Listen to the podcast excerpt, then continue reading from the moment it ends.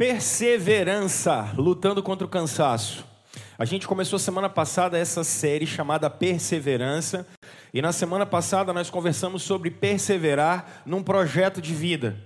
Hoje eu quero conversar com vocês sobre perseverar na luta contra o cansaço, lutando contra o cansaço. Para isso, vamos ler a carta aos Hebreus no capítulo 12. Carta aos Hebreus, no capítulo 12. E vamos ver o que a Escritura fala com a gente, tá bom? Hebreus, capítulo 12, nosso tema de hoje, lutando contra o cansaço. Vamos lá? O texto bíblico, e hoje nós vamos dos versos 1 até o verso 13. Acompanha comigo a leitura. Portanto, também nós, uma vez que estamos rodeados por tão grande nuvem de testemunhas, livremos-nos de tudo o que nos atrapalha e do pecado que nos envolve, e corramos com perseverança a corrida que nos é proposta. Verso 2: Tendo os olhos fitos, fixados em Jesus, Autor e Consumador da nossa fé. Ele pela alegria que lhe fora proposta, suportou a cruz, desprezando a vergonha, e assentou-se à direita do trono de Deus. Pensem bem naquele que suportou tal oposição dos pecadores contra si mesmo, para que vocês não se cansem nem desanimem. Na luta contra o pecado, vocês ainda não resistiram até o ponto de derramar o próprio sangue. Vocês se esqueceram da palavra de ânimo que ele lhes dirige como a filhos. Meu filho, não despreze a disciplina do Senhor, nem se magoe com a sua repreensão, pois o Senhor disciplina a quem ama e castiga todo aquele a quem aceita como filho. Suportem as dificuldades, recebendo-as com, como disciplina. Deus os trata como filhos. Ora, qual filho que não é disciplinado por seu pai?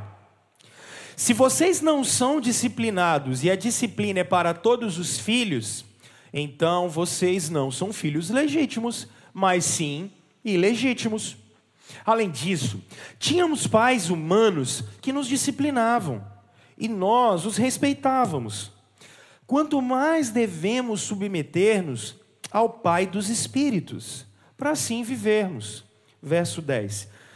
Nossos pais nos disciplinavam por curto período, segundo lhes parecia melhor.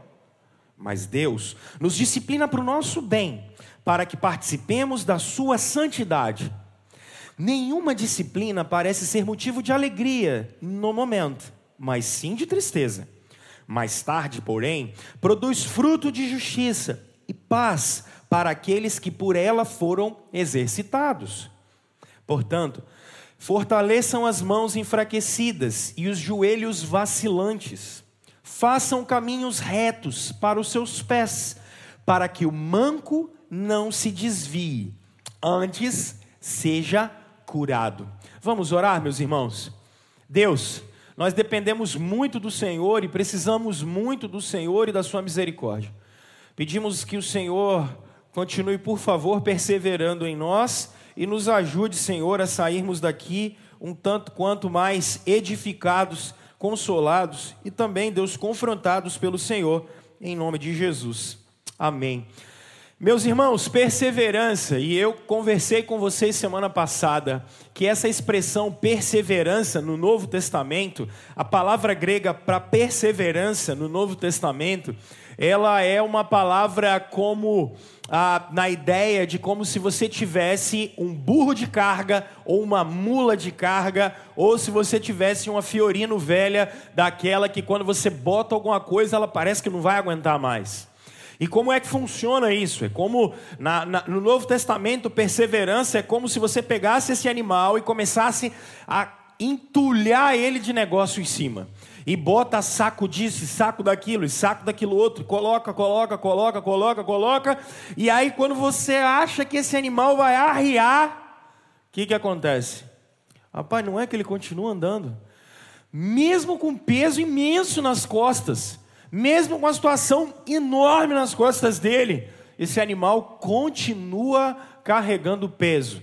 E aí eu brinquei da Fiorino velha, que é como se você tivesse uma dessas caminhonetes velha, e aí você vai começa a colocar entulho, entulho, entulho em cima dela, e aí você bota saco disso, daquilo e coloca, e quando você acha que ela está já embicando para o alto, você fala: esse carro velho não anda mais. Continua andando. Isso é perseverança. E é esse o convite que a gente fez para vocês, para que a gente faça ah, nos próximos dias essa reflexão.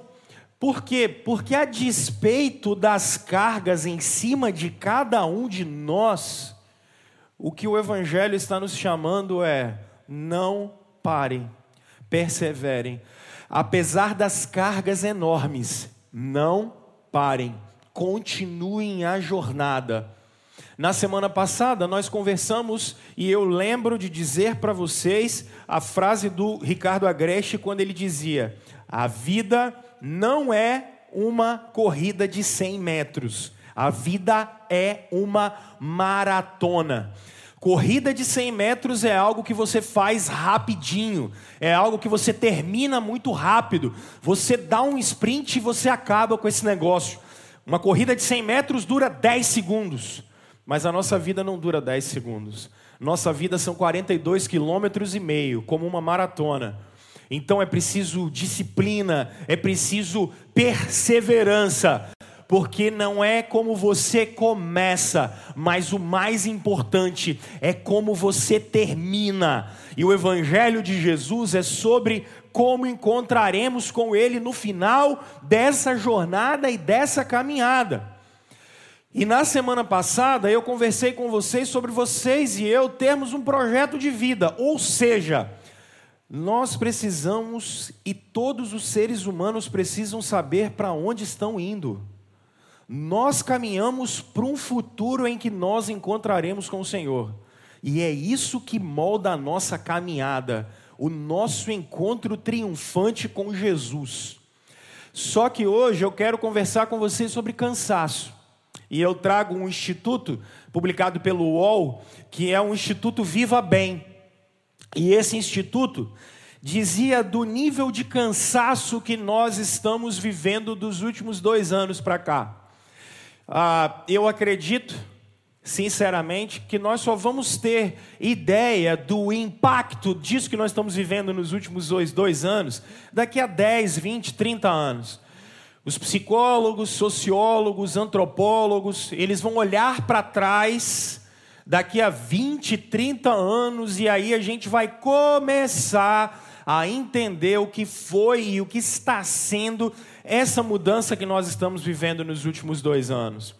E uma coisa que a gente sabe é que existe um nível de cansaço exacerbado.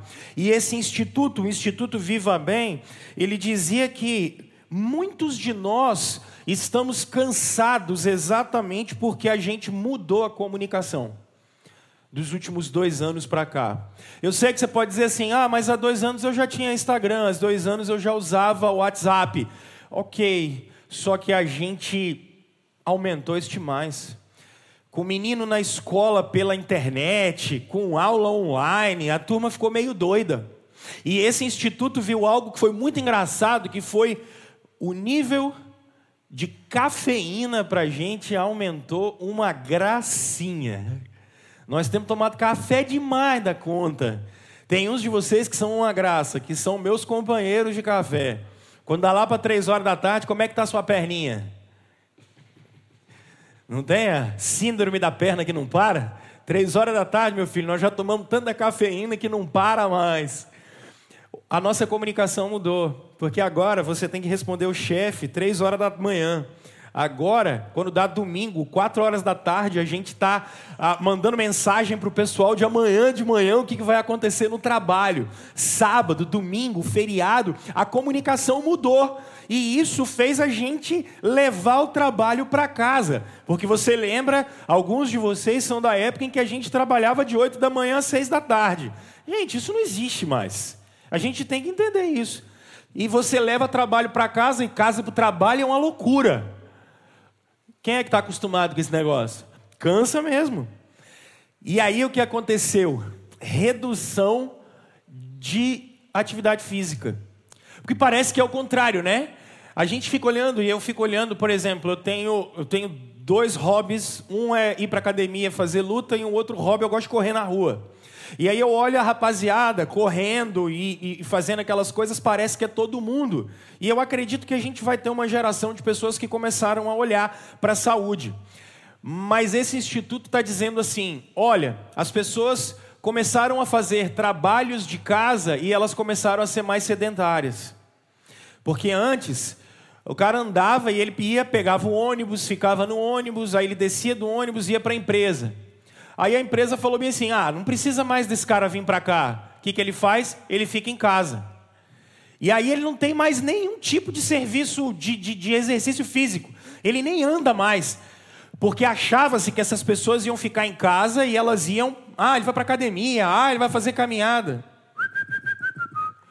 A gente está fazendo menos exercício e ficando cada vez mais cansado. Porque se você não mexe o corpo, automaticamente ele trava, ele não funciona mais nível menor de exercício físico, é, é, nível menor de exercício físico, nível menor de movimentação, você fica mais sedentário e automaticamente mais cansado. Quer ver uma outra coisa? A gente está com muita dificuldade de se adaptar a essa rotina nova, como eu estou falando. Gente, não existe hora mais para gente. Não existe hora mais a gente se pega respondendo pessoas duas da manhã, três da manhã, perde o sono e vai responder pessoas, vai conversar com pessoas. A, a gente não tem mais fronteiras é, bem definidas.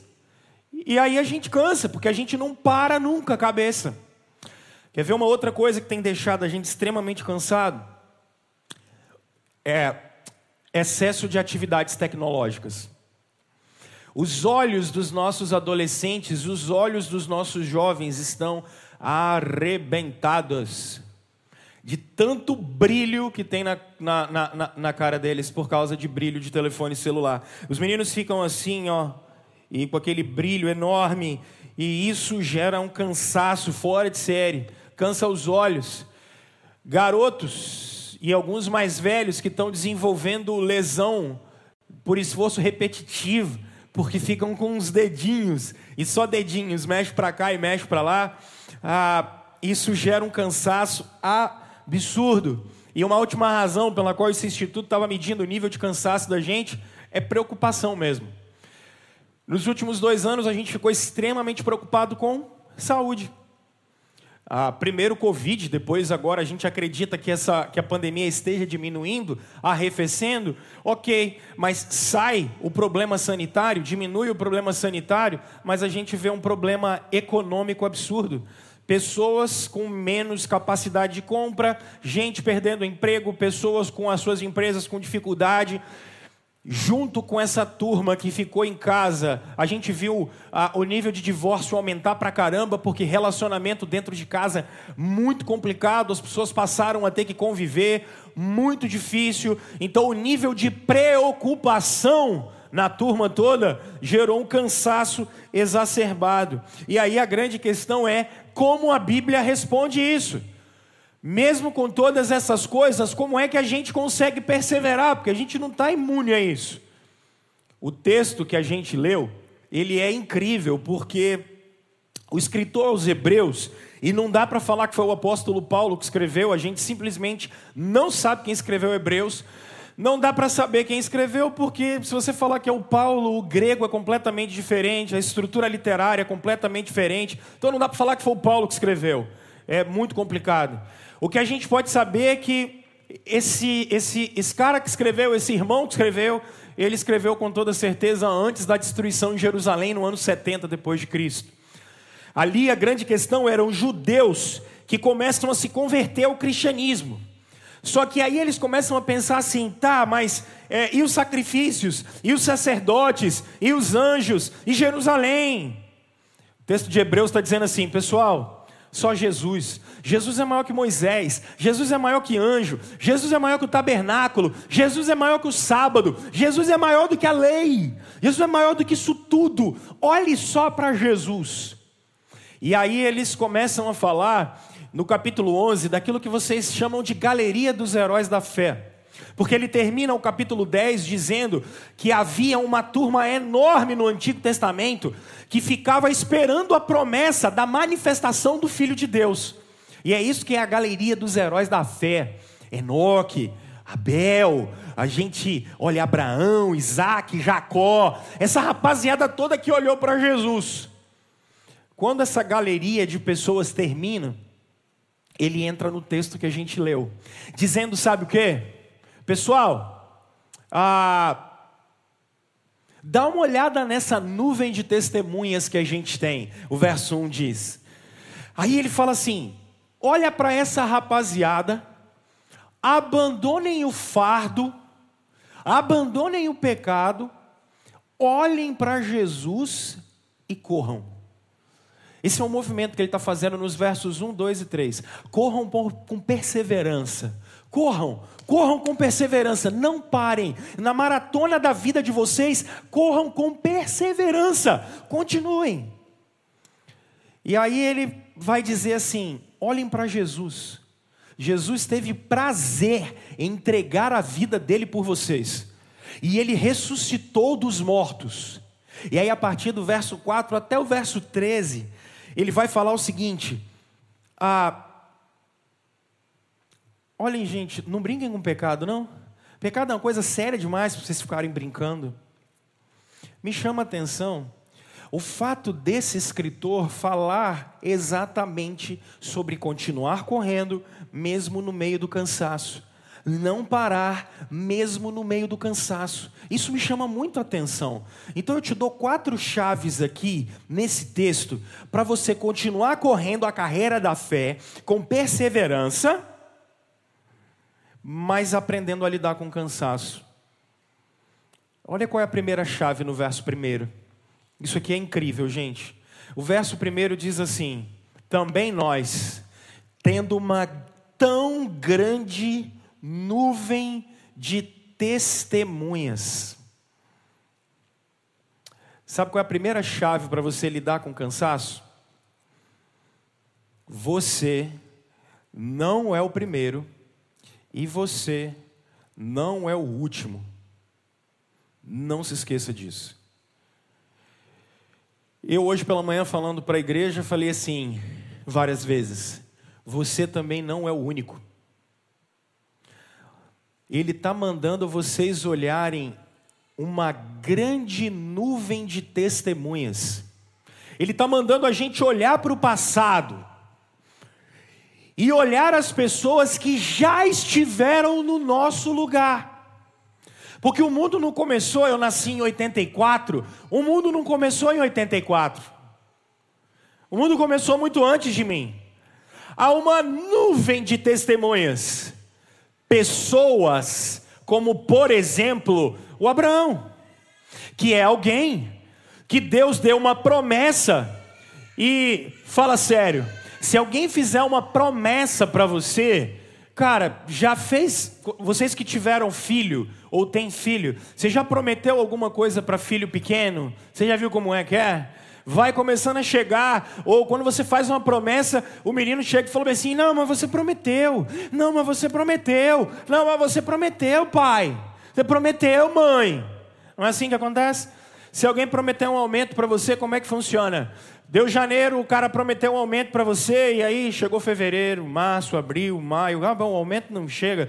Vai dando junho, você já gastou tudo que tinha. Ah, ah, porque brasileiro, antes de receber o aumento, ele já gastou, porque ele está confiado na promessa. Então ele já usa o cartão de crédito, faz o financiamento, e aí ele começa a ficar nervoso e fala assim: vai chegar, vai chegar, vai chegar, e não chega. Esse foi o Abraão. 25 anos esperando uma promessa. A gente não consegue esperar nada, gente. Vamos falar a verdade. Agora, imaginem, por exemplo, se a gente é o Jacó. Por 20 anos o salário dele é mudado, sem ele saber. Ele sai da casa do pai dele e ele é o enganador. Primeiro ele se dá bem, depois, por 20 anos, ele vai ser o enganado. Aí ele vai voltar para casa e falar: beleza, eu vou reunir meus filhos, eu vou reunir minha família, vai ficar todo mundo reunido, não consegue reunir ninguém. E vai morrer no Egito. Que, que a Bíblia está mostrando para a gente, pessoal? Eu e você não somos os únicos que vão ter que lidar com luto. Eu e você não somos os únicos que vão ter que lidar com morte, com traição, com desemprego. A gente não é o único que vai lutar com doença. Já teve muita gente que lidou com isso. Há uma galeria de a gente chama de heróis da fé, mas que a Bíblia chama uma galeria de gente como a gente. Vocês não são os únicos, não são os últimos.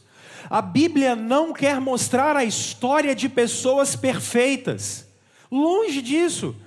A Bíblia está querendo mostrar a história de pessoas que são como eu e você, comedor de feijão com farofa, comedor de pão com linguiça, como a gente. A Bíblia é cheia dessas histórias. Agora, qual é a chave que tem que virar para a gente? Você está passando um monte de perrengue. Resultado do exame que não queria que fosse daquele jeito. Gente que morreu, gente que está doente, gente que está com problema em volta, a gente que está cheio de pendanga para resolver. Aí, o que é que a gente fala? Essa pergunta tem que mudar. Aqui que eu acho que é a visão da mudança para a perseverança. Porque a gente sempre pergunta o quê? Por que comigo? Mas por que, que esse negócio tem que acontecer comigo? Por quê? Mas logo comigo? Gente, essa pergunta não pode ser assim. A pergunta tem que mudar. Você tem mais de 7 bilhões de habitantes no planeta Terra. A pergunta é: por que não com você? Por que não com você? Você quer dizer que quando, quando o filho do vizinho está com problema, pode. Quando o casamento da sua tia, pode. O emprego do cara da rua de baixo, pode. O assalto que roubaram o celular do vizinho do prédio, do apartamento de baixo, pode. Isso não é injusto. Mas quando é com a gente, a gente fala: é injusto. É injusto. E o que a Bíblia está mostrando é: vai acontecer com vocês. Vai acontecer com todos nós. E Deus não é injusto. Deus não é injusto por isso. Nós não somos os únicos. Pelo contrário, isso vai acontecer com a gente também. É por isso que Ele está mandando você olhar uma grande nuvem de testemunhas. Se nós não olharmos a história, a gente vai achar que Deus é injusto com a gente. E Deus não é injusto com a gente. Nós somos injustos com Ele, nós somos injustos com o próximo, mas Deus não é injusto com a gente. Então, meus irmãos, a gente precisa reinterpretar essa pergunta. Por que, que o Davi pode ter problema com seus filhos na casa dele e eu não posso ter na minha casa? Por quê? Por que, que lá, por exemplo, no Novo Testamento, aqueles caras puderam ser perseguidos e eu não posso? Por que, que na história da igreja, a igreja sempre viveu conflitos e os nossos irmãos sempre viveram conflitos e a gente não vai viver? Aonde é que está isso? Vocês não são os últimos, vocês não, estão, vocês não são únicos, e vocês também não são os primeiros, nem eu. Esse não é um privilégio nosso. Sofrer não é um privilégio meu, sofrer não é um privilégio seu, sofrer é um privilégio de todos os discípulos de Jesus para o nosso cansaço, a gente precisa reinterpretar isso. Nós não somos os primeiros, nós não somos os últimos e nós não somos os únicos. Meus irmãos, nós tivemos ontem o desprazer de sepultar o nosso irmão presbítero Orli. Foi um desprazer. Um desprazer, não foi bacana. Não, não, eu, assim, eu das coisas do ministério, Rômulo elenca as coisas do ministério que você mais não gosta. Fazer velório eu odeio. Faço. Mas é ruim você fazer o velório de pessoas que você ama, né? Eu não gosto, não. Mas sabe o que é interessante? Todos nós temos os nossos erros e os nossos acertos. Mas que coisa maravilhosa, unânimes. As pessoas dizendo: Olha, é, eu fui discipulado pelo Senhor Lee. Não, eu fiz parte da igreja que ele ajudou a plantar. Foram 50 anos pregando o Evangelho de Jesus. 50 anos pregando a palavra de Deus insistentemente. 50 anos plantando igreja, pregando aqui, pregando a colar. E pastor Felipe estava do meu lado falando com ele assim: Felipe, olha que coisa interessante. Quando os servos de Deus morrem, até depois de mortos, eles continuam anunciando o Evangelho. Seu Orli, mesmo depois de morto, ainda falava e pregava através da vida da gente, testemunhando. Hoje, um dia depois do seu sepultamento, ele continua pregando. Olha que coisa curiosa. Porque nunca foi falado que a gente não passaria aflição. Nunca foi falado que a gente não enfrentaria a morte. Nunca foi falado que a gente não enfrentaria o sofrimento. Pelo contrário. O que foi nos prometido é que assim como Deus cuidou dessa nuvem de testemunhas, de todos esses irmãos, Deus cuidará dos seus filhos ainda hoje. Ontem, Deus recolheu para si um gigante dele. E nós aprendemos muito com essa experiência. Porque ele não foi o primeiro, não foi o último e não foi o único. No velório do seu Orli ontem, eu falei: ah, até logo. Até logo. A gente se vê daqui a alguns dias. Se um ano, dois, vinte ou trinta, não sei. Para quem o conhecia, se lembra que ele falava que quando ele chegasse no céu, ele ia correndo para conversar com Moisés.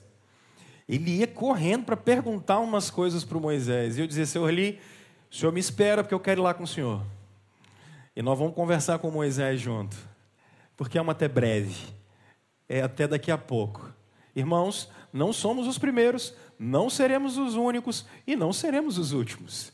Ontem Deus recolheu um irmão querido. Ele vai me recolher um dia. Ele vai recolher vocês um dia. Ele vai recolher todos nós um dia. Vocês não são os únicos que passam por privações e dificuldades. Todos nós passamos. Então reinterprete isso. Não é porque comigo, é porque não comigo. Pode acontecer com os outros e pode acontecer comigo também. É bom? Claro que não. Mas pode acontecer comigo e pode acontecer com você. E a gente reinterpreta o cansaço. Segundo a chave, olha o que ele vai dizer: abandonem o quê? Percebam, está dizendo isso? O peso. Percebam que ele faz algo maravilhoso no texto, ele, ele faz questão de dizer assim: livremos-nos de tudo que nos atrapalha e do pecado. Porque tem coisa que te atrapalha que não é pecado. Percebe isso? Tem coisa que te atrapalha que não é pecado. E aí, se a primeira chave é você entender que você não é o único e você não é o último, você também não é o primeiro, eu acho que a gente precisa aliviar algumas cargas extras que a gente tem. Se livre do peso. Irmãos, a gente carrega peso demais que não devia carregar. Eu separei aqui três tipos de personalidade da gente. Três tipos de personalidade. Alguns de nós somos controladores. E pessoal, ser controlador é complicado demais. Porque o controlador, ele está preocupado com tudo que as pessoas falam que tem que ser do jeito dele. Tudo que as pessoas pensam tem que ser do jeito dele. A maneira de fazer as coisas tem que ser do jeito dele. O cara acorda de manhã, aí ele está um pouco atrasado. O controlador é aquele que ele não consegue sair de casa sem arrumar a cama, porque ele tem que voltar. E ai se alguém sair e as coisas não funcionarem do jeito dele. Porque se as coisas não funcionarem do jeito dele, acabou o mundo. Só que vocês já perceberam que dá trabalho pra caramba ser controlador. Dá muito trabalho. Porque você tem que ficar mandando em todo mundo. E aí, a gente está vivendo num tempo, por exemplo, em que as pessoas. Como é que funcionava no passado? Eu estava fazendo essa reflexão. O Alan está aqui na minha frente. No passado, eu dizia para o Alan assim: Alan, faz um, faz um negócio para nós. Tira esse negócio daqui e você bota lá. O que, que o Alan ia fazer? Ele tirava e botava lá. Agora, quando você fala assim, Alan, tira esse negócio daqui e bota lá. O que, que o Alan fala? Por quê? Como assim? Tem necessidade? Porque são gerações mais expostas São gerações mais estimuladas ao questionamento, são gerações mais estimuladas à liberdade. Isso acontece, os controladores vão ter dificuldade demais, porque hoje não é só da ordem. As pessoas, inclusive em cargo de chefia hoje, elas não são chamadas só para dar ordem, porque hoje é muito mais influência. Não adianta eu chegar para o Alan e falar assim, meu irmão, tira esse negócio daqui e bota lá. As pessoas que vão conseguindo sobreviver hoje em dia são aquelas que falam assim: Alan, cara, se você tirar esse negócio daqui e colocar lá, a gente vai ter uma visão muito maior, o pessoal vai gostar. O Alan vai falar assim: rapaz, é mesmo, hein? Estou nesse projeto, estou dentro desse negócio aí. Vamos lá, você precisa que faça mais alguma coisa além disso? Só que percebe o trabalho que dá ser controlador. Porque ser controlador, você começa a carregar o mundo nas suas costas. E não dá. O mundo não funciona do jeito que a gente quer. E aí, controladores sofrem demais, carregam pesos e preocupações que não deveriam ter. Mas aí tem um segundo grupo, que é o da galera que é procrastinadora. Esses são os mais terríveis. Procrastinar é começar um trem e não terminar. É começar um troço e não termina. Pessoal, que dificuldade que é. Tem uns que começaram a, a, a ler um livro a última vez que ele começou a ler um livro foi em agosto de 2021, não, de 92. Ele não terminou ainda. Ele está na página 8. Esse é o procrastinador. Ele começou antes que Jesus veio. Esse é o procrastinador. O procrastinador tem problema no casamento. Por quê? Porque toda vez que a mulher vai abrir a porta do armário da cozinha, o que, que acontece? A dobradiça de baixo. Aí ela lembra de quê? Esse homem desgramado. Já mandei ele parafusar esse trem. Já tem oito primaveras que era para ele ter parafusado esse negócio, não parafusa. Esse é o procrastinador. O cara não faz o que tinha que fazer. No relacionamento, há conversas que ele tem que ter, mas o que, que ele faz? Foge. Tem que ter conversa com o filho, tem que ter conversa com a mulher, no trabalho, ele tem que sentar, ter uma conversa com o pessoal do lado, com o chefe, tem que ter uma conversa com a equipe. Tem problema com o vizinho, já tem 12 anos e ele não vai lá. O vizinho passa de um lado, ele passa do outro, ele finge que não vê. E não resolve a situação, e fica aquela, aquele, aquela coisa bélica almoço de Natal, jantar de Ano Novo, a turma não conversa, por quê? Porque é procrastinadora não resolve o que tem para resolver, sabe? E isso, olha o tamanho do peso. Eu tenho ali um problema, sei lá, com o Juliano, aí eu não resolvo. Aí o Juliano vai passando e eu passo do outro lado. E toda vez que eu olho o Juliano, o que, que acontece? Coração dói, peso nas costas. Eu tenho uma coisa para resolver dentro de casa, aí não resolvo, aí fulano conversa comigo, fala comigo, não faço, aí o que, que acontece? Você tinha que fazer um curso de atualização também. O livro você parou de ler em 92, em 93 mandaram você fazer uma atualização no seu currículo, você não fez e está enrolando até hoje. Já começou oito faculdades e não acaba. Procrastinadores. E aí quando começa a olhar a vida, começa as coisas não termina, começa as coisas não termina, começa não termina, começa não termina. Aí quando olha e fala assim, estou cansado. Claro. O que, que é prazeroso? Eu dizia isso de manhã. Hoje a gente fez um feijão tropeiro aqui pela manhã e vendemos para abençoar uma família que estava precisando. Por que, que o pessoal chegou aqui sete da manhã e, e, e frita bacon? E, vou falar não que eu estou com fome já também. É, vamos pular isso, né? O, o, o, o que, que foi legal dali? Porque eles estavam pensando assim, cara, quando der 11 horas da manhã está tudo pronto. Na, na caixinha, na, naquele negócio. Vai estar tá prontinho e o pessoal vai querer levar para casa. Olha um exemplo bacana que eu pensei depois, que eu não falei de manhã. O que, que vai pegar a turma da música? O que, que vai ser legal? Porque quando eles chegam aqui, eles ensaiam todo sábado pela manhã. O bacana deles é porque eles vão pensar assim, cara, amanhã, na nossa execução, quando terminar de manhã e quando terminar a noite, vai ficar bacana. Quando você olha o resultado, você fala assim, vale a pena. Procrastinadores não conseguem olhar o resultado, aí ficam com peso nas costas, porque não conseguem cumprir aquilo que tem que fazer, não se propõem. Agora tem uma turma que é pior ainda, que são os desleixados. Se a gente tem os controladores e os procrastinadores, tem os desleixados. Gente, tem gente que a água está indo para cima e para baixo, o cara não está nem aí. Aí começa a pipocar um monte de problema em volta dele, começa a pipocar um monte de dificuldade, aí o que, que ele faz? Ele some, desaparece. Ninguém sabe, ninguém viu. Cadê fulano? Pá, não sei. Muda de desleixado. O desleixado é o pior tipo que tem, porque ele é o mais egoísta de todos. Ele não está preocupado com ninguém. O desleixado ele está preocupado só com a vontade dele sendo feita. E ele larga a bomba para cima de todo mundo. Aí ele muda de ares, ele fala que ele está mudando de ares, mas não é, ele é desleixado mesmo. Ele não toma conta das relações, ele não toma conta das pessoas, ele não toma conta dos bens, dos recursos, ele não administra bem a vida, ele é desleixado, relaxado mesmo. Isso é muito complicado, gente. E isso gera peso. Porque problema tem que ser resolvido, não adianta, é mais cedo ou mais tarde. A gente vai ter que resolver. E se não vai, e se não encara, ó, peso. E muitos de nós colocamos a culpa em Deus de culpa que Deus não fez. Porque só tem ah, uma maneira de resolver esse negócio: com foco e disciplina. Não tem jeito. É foco e disciplina. Eu sei que às vezes dá medo da gente ter que encarar algumas coisas.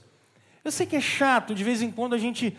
Ai, vai, puxa, tem que, tem que fazer esse negócio. Ah, vai, tem que resolver isso. É, é, mas tem outro jeito. Então, melhor do que você deixar para lá, é você correr atrás e fazer. Agora, entenda o seguinte: controladores, cuidado. O mundo não funciona de acordo com o que você quer. E aí vai ter peso. A grande dificuldade é a gente aprender a lidar com as pessoas. É, é, e, e, e, a gente aprender a lidar com a gente mesmo. Essa, essa é a parte mais difícil que tem. Só dá para fazer isso se você tiver propósito, foco, disciplina. Agora, deixa eu fazer uma aplicação para eu passar para a terceira chave, só de uma questão espiritual mesmo. Eu vejo uma renca de gente carregando um peso que não deveria carregar. Certa vez eu ouvi de um cara da parábola do filho pródigo, estava pensando nisso. Quando eu preguei de manhã, eu falei: caramba, eu tinha que ter botado esse negócio na, na pregação e esqueci. Aí eu lembrei agora à noite, para botar agora à noite. Na parábola do filho pródigo, o pai leva o filho para casa. Ele toma um banho, ele come, tem roupas novas, depois de ele ter ficado com os porcos. Ô, gente, o que tem de cristão que leva o porco para casa não está no gibi, cara. Cara, o porco para o cristão não fica lá na, na, na parábola do filho pródigo. Muitos cristãos não deixam os porcos lá no chiqueiro. Tem gente que dá banho no porco, leva para casa e ainda dorme com ele. É incrível. A quantidade de cristãos que vivem com culpa nas costas é uma coisa absurda. A quantidade de cristãos que continuam com a vida fraca espiritual porque não entenderam quem são em Jesus é uma coisa absurda. E isso é não abandonar um peso que já foi colocado e, e abandonado e deixado para trás na cruz. Mas o tanto de crente que não consegue se identificar com Jesus e leva porco para casa, não está no gibi. Larga, meu filho, o porco no chiqueiro. Você filho pródigo, já está lavado. Então pega o passado de uma vez por todas e crucifica com Jesus na cruz. Abandona a acusação de uma vez por todas. Abandona a opressão espiritual de uma vez por todas. E vá viver a novidade de vida que Jesus conquistou por nós. E essa é, é, por isso que a gente está tão preocupado. Por exemplo, essa era a nossa conversa segunda-feira aqui como igreja, na reunião de oração, dizendo assim: muitos dos cristãos não vivem uma novidade de vida porque não buscam a Deus como deveriam buscar. Então, abandone esse peso, pelo amor de Deus. Terceira chave: se a primeira é que você não é o único, se a segunda é você abandonar o peso, a terceira é você não tirar os olhos de Jesus. Ele vai dizer isso nos versos 2 e 3. Perceba: tendo os olhos fitos em Jesus, autor e consumador da nossa fé. Pessoal, olha o que, que ele vai dizer aqui de uma maneira gloriosa. Ah, pensem bem, verso 3: naquele que suportou tal oposição dos pecadores contra si mesmo, para que vocês não se cansem nem desanimem. Sua vida, como ela é? Já disse, uma maratona. Você já deve ter visto corrida de São Silvestre na televisão. Como é que é uma corrida? Aquela rapaziada vai correndo, e o que está em volta? O que está em volta é uma, uma rapaziada torcendo. Aí passam os corredores, o pessoal fala assim: Ei, vamos lá! E o que, que faz com que esses caras continuem correndo? O que os faz continuar correndo? Tem uma coisa que os faz continuar correndo: o final. O final da corrida. Agora, olha a visão que os versos 2 e 3 estão passando para a gente. Tendo os olhos fitos em Jesus, autor e consumador da nossa fé, ele, pela alegria que lhe fora proposta, suportou a cruz, desprezando a vergonha, e assentou-se à direita do trono de Deus. Pensem bem naquele que suportou tal oposição dos pecadores contra si mesmo, para que vocês não se cansem nem desanimem. Que visão é essa que ele está passando para nós? Na minha vida e na sua vida, a gente está numa corrida. E tem vezes que a gente dá aquela desanimada. Tem vezes que a gente dá aquela cansada. Aí o escritor aos Hebreus está dizendo assim: olha, na estrada da corrida que vocês estão correndo na vida de vocês, olhem lá na linha de chegada. Lá na linha de chegada está Jesus. Lá na linha de chegada, na hora que o corredor atravessa e ele pega aquela fitinha e passa por ela, está Jesus, essa figura que ele está falando. E lá no final, Jesus está olhando para mim, para você, e todas as vezes que a gente cansa, todas as vezes que a gente pensa em desistir, todas as vezes que a gente pensa em parar, em que as questões e as lutas da vida são maiores do que a gente pode suportar, Jesus está lá no final, olhando para mim e para você, dizendo assim: continua, continua, não para, não para. E aí talvez você olhe e fale assim: Mas Senhor, como é que eu não vou parar? Jesus está dizendo assim: Olha para mim, olha para mim. Olha para o pecado que foi perdoado. Jesus está dizendo assim: olha, porque eu ressuscitei por sua causa. Olha, o que está esperando você é uma coroa da vida. Jesus está lá no final, chamando a gente. Agora, olha que coisa curiosa, para você ler João 12, 13, 14 e 15 de maneira diferente. Imagine a corrida. Imagine no final da corrida, Jesus dizendo: Vem! E, e, você passando noites em claro, e Jesus dizendo: Vem! Você passando dias angustiados, e Jesus dizendo: Vem! Eu ressuscitei dos mortos. Só que às vezes a gente não consegue olhar o final. E aí o único grito que vem é da torcida em volta. E isso é o Espírito Santo.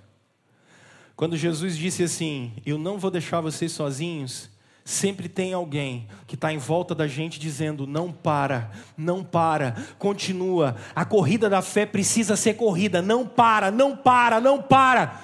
Olha para Jesus, e é a voz do Espírito falando com a gente o tempo todo. E a gente continua a caminhada. Tem dia que está arrastado, tem dia que está com fome, tem dia que está com sede. E a gente continua a caminhada, porque lá no final Jesus está. E aqui, meus irmãos, eu, eu preciso necessariamente fazer essa aplicação. Todos vocês e eu estamos caminhando para um confronto final com Deus. Todos os seres humanos, todos os seres humanos caminham para um confronto final com Deus. No último dia das nossas vidas, nós encontraremos o Senhor, nós veremos o Senhor. E olhar para Jesus no final é porque quando você chegar no confronto final com Jesus, com o Senhor, não abre a sua boca, não. Fica quietinho. Manda Jesus falar por você. Quando você chegar, não tenta mostrar suas obras, não tenta mostrar que você é bonitinho, não tenta mostrar que você é suficiente, não tenta mostrar que você é legal. Só aponta para Jesus. Jesus é suficiente. Jesus é suficiente para perdoar pecados. Jesus é suficiente para nos sustentar. Jesus é suficiente para alegrar a nossa vida. Mas aqui, meus irmãos, olha que coisa, que contrassenso. Qual de nós nos alegramos com a salvação, gente? Sabe o que, que acontece? A gente vive num universalismo. Porque a gente acha que Deus vai salvar e é obrigado a salvar todo mundo.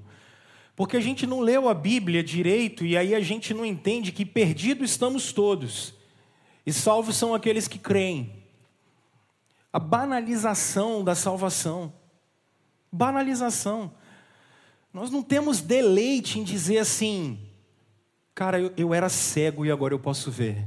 Eu estava perdido, mas eu fui achado. A gente se acostumou com isso. Eu tenho tido o privilégio de discipular vários de vocês nesses últimos. Agora entramos no 11 ano. Eu tenho discipulado a vocês e batizado muitos de vocês.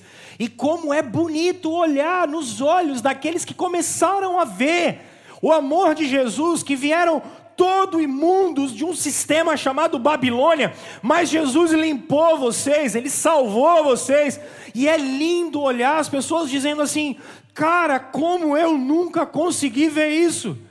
Ver o milagre da salvação é maravilhoso, é prazeroso, enche o meu coração de alegria. Mas, gente, a gente não se alegra na salvação. A gente não se alegra, a gente está tão acostumado com esse negócio que a gente não se alegra mais. A gente não se alegra mais na certeza do amor de Jesus. Eu tenho encontrado pessoas e mais pessoas com crises de fé terríveis, porque elas simplesmente não têm certeza da sua salvação. Elas não têm certeza da sua salvação. Como se fosse pecado falar que não, eu tenho certeza da minha salvação. O cara fala assim, mas isso não é arrogância? Para mim, não.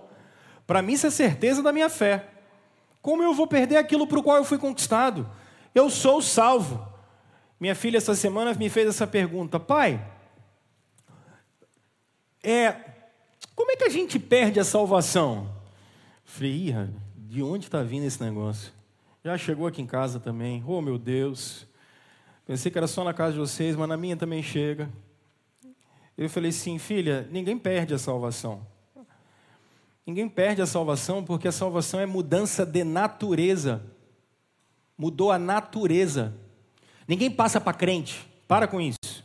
Ninguém passou para crente. Conversão é mudança de natureza. Sai Adão, entra Cristo.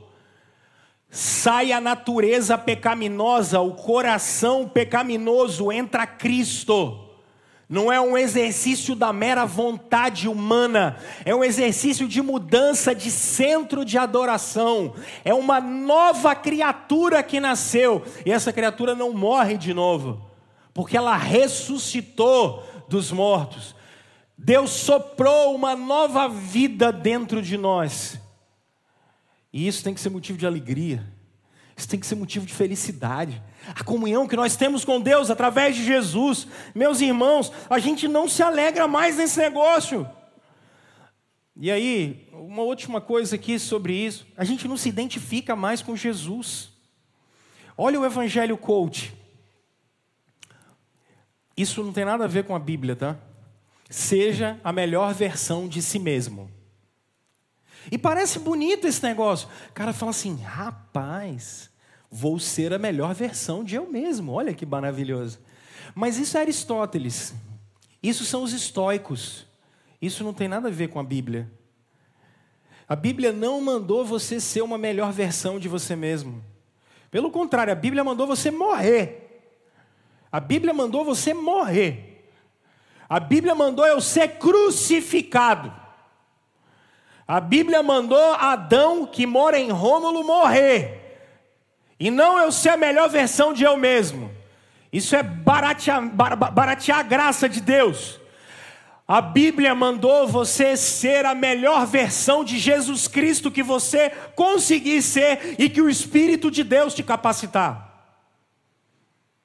É essa a verdade bíblica eu morro. Ah, mas eu tenho que acordar cedo para o trabalho, Rômulo. Sim, chega antes, para a glória de Deus. Aí eu tenho que fazer tudo direito? Tenho, para a glória de Deus, para que as pessoas vejam Cristo em mim. E eu bato meta? Claro que bate, para a glória de Deus, porque Cristo vive em mim. Não, pastor, e eu sou o último a sair? É, porque para a glória de Deus, porque Cristo vive em mim. Mas e quando eu olho para você, eu amo, eu não quero te matar, por quê? Porque Cristo vive em mim. Eu não fui chamado para ser a melhor versão de eu mesmo. Vocês não têm ideia do que a melhor versão de eu mesmo é. Rapaz, pensa num homem ruim. Eu. Agora pensa nos pior ainda, vocês. Você sabe que você não vale muita coisa. Você já olhou para o seu coração e você sabe disso. Você sabe disso, meu Deus do céu. Você acha que é só eu, só lá em casa que tem problema? Vamos botar um, um. isso aqui, deixa eu fazer essa brincadeira, eu não fiz de manhã não. Vamos fazer um negócio. Vou chamar o Douglas lá. O Douglas vai pegar um cabo de HDMI e botar na sua mente para a gente ver todos os pensamentos passando naquela tela ali. Quem topa? Tá fora? Vamos ser a melhor versão de nós mesmos, não vamos não?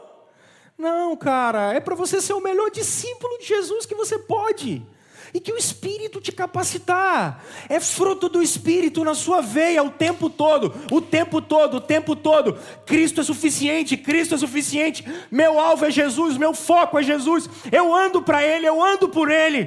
Cristo. É Ele que está em volta da gente, é o Espírito que está capacitando a gente. Isso é maravilhoso, porque depende de Cristo em nós. Quarta e última chave, pessoal, do verso 4 em diante. Por favor, se primeiro você não é o primeiro, nem o último, nem o único. Se segundo é para você abandonar alguns pesos que precisam. Se terceiro é para você não tirar os olhos de Jesus e isso vai fazer você descansar mais. Quarto, por favor, não flerte com o pecado. Não flerta com o pecado, não. Não se entrega para o pecado, não. Por favor, dá uma olhada na advertência, como ela é tão séria. Verso 7. Eu acho que verso 4, né? Na luta contra o pecado, vocês ainda não resistiram até o ponto de derramar o próprio sangue. Vocês ainda não morreram pela santidade. Vocês não morreram pelo testemunho de Jesus. Agora olha o verso 7. Suportem as dificuldades, recebendo-as como disciplina. Irmãos, eu fico, a minha briga é para tentar deixar isso aqui muito claro para vocês, né? É, eu, eu, eu lembro daquele cara da Praça é Nossa que gosta das coisas nos mínimos detalhes. Eu gosto que, que você entre no texto e esse negócio faça sentido para você. Meu desafio é que quando chegar amanhã, esse troço está na sua cabeça ainda. Esse é o meu grande desafio. E eu estava pensando nisso, refletindo. Eu não sei quem lembra, tinha um samba de roda antigamente no Brasil. Eu não sei se canta ainda, mas ele dizia assim: Cabeça que não tem juízo, o corpo paga. O corpo paga. O corpo paga. Cabeça que não tem juízo, o corpo paga.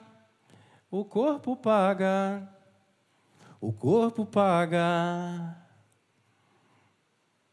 É, eu sei que vocês vieram do terreiro de samba. Eu sei, tem uma galera que está ali, já o pé já já estava querendo cantar na batucada dos nossos tantãs ali. Para. Aqui não é o fundo de quintal. Mas olha a graça de Deus como ela é interessante. Vocês já perceberam que realmente cabeça que não tem juízo, o corpo paga. Não tem jeito. Você acha que vai flertar com o pecado, você acha que você vai flertar em desobediência com Deus. Está tranquilo? E não tem nada a ver com Deus. Tem a ver com você. Irmãos, a gente vive num período de relativização da, dos mandamentos de Deus fora de série. E não tem o que relativizar, gente. Pecado é pecado. E não tem como tentar dar um jeitinho. Porque não dá. Se você quer levar a vida de discípulo de Jesus a sério, pecado é pecado. O que é certo é certo, o que é errado é errado. Então não flerta com pecado. Não flerta com esse negócio. O que Deus disse, cara, obedece. Obedece. Porque muitos de nós sofremos, e aqui deixa eu parar, porque doutrina ruim, para ajustar, é uma coisa terrível. Eu estou fazendo, os domingos pela manhã, vocês não me veem na escola bíblica porque eu estou com uma turma de surdos. E eu chamei os presbíteros hoje para ver, a gente estava com vários surdos, e eles não conhecem nada da Bíblia, não conhecem nada de Jesus, não sabem nada, mas as testemunhas de Jeová ensinaram para eles que Jesus é a primeira criação do Deus Pai. Rapaz, e para você pegar e mudar a doutrina ruim? Porque uma coisa é você ensinar quem não sabe nada, o pior é você consertar trem que foi ensinado errado.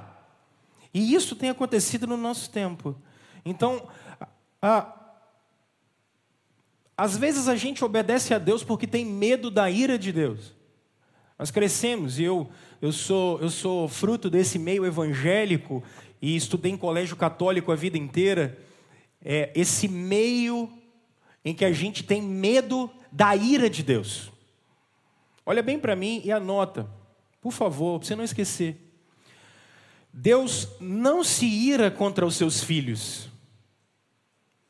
A justiça de Deus retributiva da sua ira nunca caiu sobre os filhos de Deus. Porque Deus se irou contra um filho dele uma vez naquela cruz. Deus não está com os olhos cheios de sangue atrás de você porque você pecou, porque a ira de Deus caiu sobre Cristo. O fogo do juízo de Deus consumiu Cristo por inteiro. E ele foi destruído por nossa causa. Ele foi consumido por nossa causa. Crentes não deixam de pecar por medo de Deus, mas por amor a Jesus. Entende a diferença? Crentes são constrangidos pelo Espírito Santo e não morrem de medo de Deus. Porque aí eu posso dizer uma coisa para você: Deus te ama tanto, Deus ama seus filhos tanto, que Ele não te chamou para deixar você como você está. Então, em muitas ocasiões, a disciplina de Deus virá sobre mim, a disciplina de Deus virá sobre você, porque cabeça que não tem juízo, o corpo paga. E a gente disciplina os nossos filhos para eles andarem direito. Isso não é justiça de Deus. Deus não está irado contra você, pelo contrário, Deus te corrige e me corrige por amor. Deus permite que a disciplina dele chegue até a gente porque ele ama, porque a gente não deve ficar desse jeito. Não é para ficar assim. Então nós obedecemos a Deus não com medo, mas nós obedecemos a Deus por constrangimento de amor. E, gente, quando eu era criança, eu tinha uma coisa que era muito engraçado. Eu dizia assim: pior do que ganhar uma chinelada é ganhar sermão de pai. Eu sou o único que tinha assim, porque era melhor, se você já tomasse uma chinelada, resolveu o problema. Agora, aguentar sua mãe falando 40 minutos do seu ouvido é difícil demais, né, gente? Misericórdia. Rapaz, aguentar seu pai, e é isso que ele está dizendo aqui. A gente corrige os nossos filhos na carne, e Deus também corrige a gente. De vez em quando tem umas chineladinhas, de vez em quando tem só uns discursos de uma hora e meia do Pai Celestial. Não flerta com pecado, não. Leva a vida santa a sério. Leva a santidade a sério. E sabe qual é a mais, a mais cabulosa de todas as situações? Nós somos pecadores redimidos. Vocês, é, você que não é crente, você que não é convertido, eu te entendo e te respeito. Talvez isso que eu vou falar agora não faça tanto sentido para você. Mas para vocês que são crentes, olha só, não é o freio moral do Freud, não é regras de convivência de, de, de Hobbes e Locke, não são freios morais de Hobbes e Locke. Vocês sabem quando estão em pecado. Vocês sabem quando desagrada a Deus. Vocês sabem. Vocês que são filhos de Deus e têm o Espírito de Deus, vocês sabem quando estão aprontando. Mas que coisa! Eu sei. Como é que vocês não sabem? Porque o Espírito de Deus fala com a gente. Vocês sabem, isso que está no coração de vocês não é freio moral de ninguém, não. Isso é João 6, 68, é a voz do Espírito em vocês. É a voz do Espírito, que a lei de Deus está gravada no coração de mim, meu e de vocês, e a gente sabe disso. Não flerte com o pecado. Muito do nosso cansaço é porque a gente flertou com o pecado. Aí, meu filho, Depois que você está dentro do poço, para sair de lá dá um trabalhinho, né? Só que não esqueça, sempre tem a mão de Jesus para tirar a gente de lá. Eu quero desafiar você a perseverar, mesmo. Eu quero desafiar você a perseverar, a não parar. Pastor, mas dias de luta, dias de glória, como é difícil esse trem. É mesmo, filho. É. Eu sei que é. Eu sei que realmente é difícil. Pastor, dá um cansaço, um peso danado. Eu sei. Então vamos com calma. Vamos começar a entender que essas coisas não acontecem só com a gente. A vontade de desistir, a vontade de parar, ela não é só nossa. Ela acontece com todos os seres humanos. Agora vamos lá, vamos ser intencional. Vamos abandonar algumas coisas que devem ser abandonadas. Vamos começar práticas novas. Vamos começar a segunda-feira. Vamos começar esse mês com práticas novas, abandonando, seja controladoria, seja parando de ser desleixado, seja parando de aglutinar problema. Agora, olha só. Vamos focar, como eu falei com vocês semana passada, naquilo que é essencial. Vamos olhar para Jesus. Vamos olhar para o nosso Salvador. Vamos ter Ele como meta. Vamos ter o caráter dele como meta. Vamos ter o amor a Jesus como meta, como alvo. Vamos fazer isso. Por fim, gente, toma uma decisão. Toma uma decisão de abandonar a vida pecaminosa. Para de carregar para você peso que não tinha que carregar. Larga esse esse Titanic que você fica puxando por conta de pecado. Por conta de pecado. Larga esse trem. E corre para abraçar Jesus. Mateus no capítulo 11, o Senhor Jesus faz um convite para vocês e para mim. Venham a mim, todos vocês que estão cansados e sobrecarregados. Tomem sobre vocês o meu jugo e o meu fardo. E Jesus diz: Porque o meu jugo é suave meu fardo é leve. Jesus termina dizendo que ele aliviaria seus filhos, ele aliviaria seus servos. Quer descansar? Corra para Jesus, corra para os braços de Jesus. É tudo sobre Jesus, é sobre a nossa vida com Ele.